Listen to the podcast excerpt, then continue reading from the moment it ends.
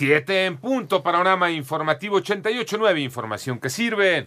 Yo soy Alejandro Villalbazo en el Twitter, arroba Villalbazo. 13 es viernes 20 de noviembre. En el panorama COVID, el mundo acumula 1.361.411 muertes por COVID-19. El número global de contagios, 56.957.514. Se habrían recuperado 36.565.090 pacientes.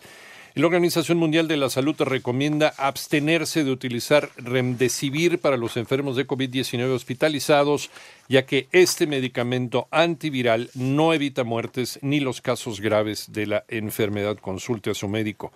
Era cuestión de días, México ya superó las 100.000 muertes por COVID-19. Moni Barrera.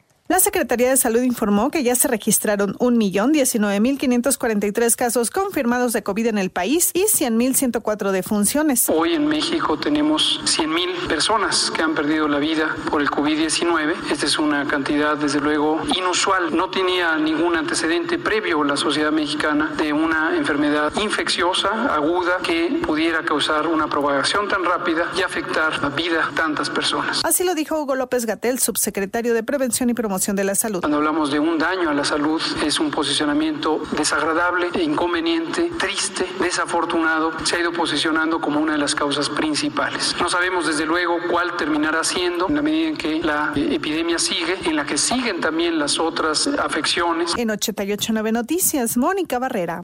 En el panorama nacional, el Senado aprobó eh, ayer jueves en lo general y en lo particular la regulación integral tanto del consumo como del comercio de la marihuana para fines lúdicos y medicinales, por lo que se reformará el artículo 81 de la Ley Federal de Salud. Esto permitiría a un consumidor cultivar en su domicilio hasta seis plantas de marihuana. En tanto, la Comisión de Quejas y Denuncias del Instituto Nacional Electoral aprobó imponer al PRI una multa de 84 millones 388 mil pesos por haber ofrecido a la venta en el portal Mercado Libre la base de datos INE 2018. Y estudiantes de las eh, escuelas normales de Michoacán bloquearon con camiones diversas vialidades para exigir a las autoridades estatales la liberación de 54 de sus compañeros detenidos en miércoles por causar destrozos en diversos establecimientos comerciales y lesionar a personal de seguridad privada. Para anotar las fechas, porque insisten en que los proyectos del gobierno federal se inaugurarán en tiempo y forma. René Ponce.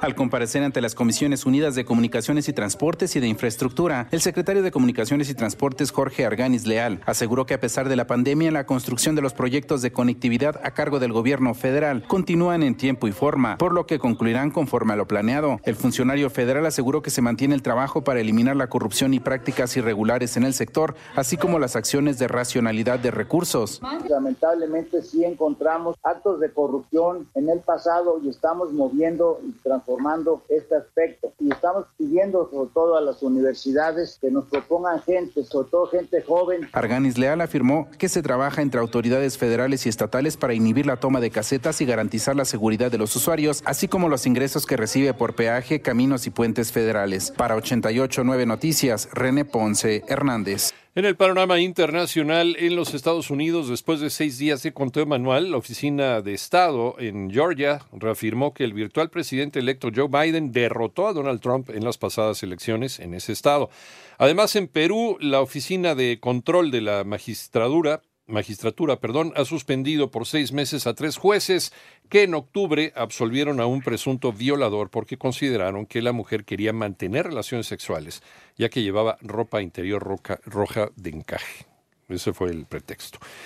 Y unos 500 pescadores de Senegal contrajeron una enfermedad desconocida tras regresar del mar, dice este jueves Ousame Gueye, director nacional de Información y Educación en Salud de Senegal. Mientras tú escuchas este podcast, le está ayudando a miles de niños con el programa Contigo, creado para ayudar a prevenir enfermedades respiratorias y romper la cadena de infección con buenos hábitos de higiene y desinfección. Conoce más en lysol.com.mx.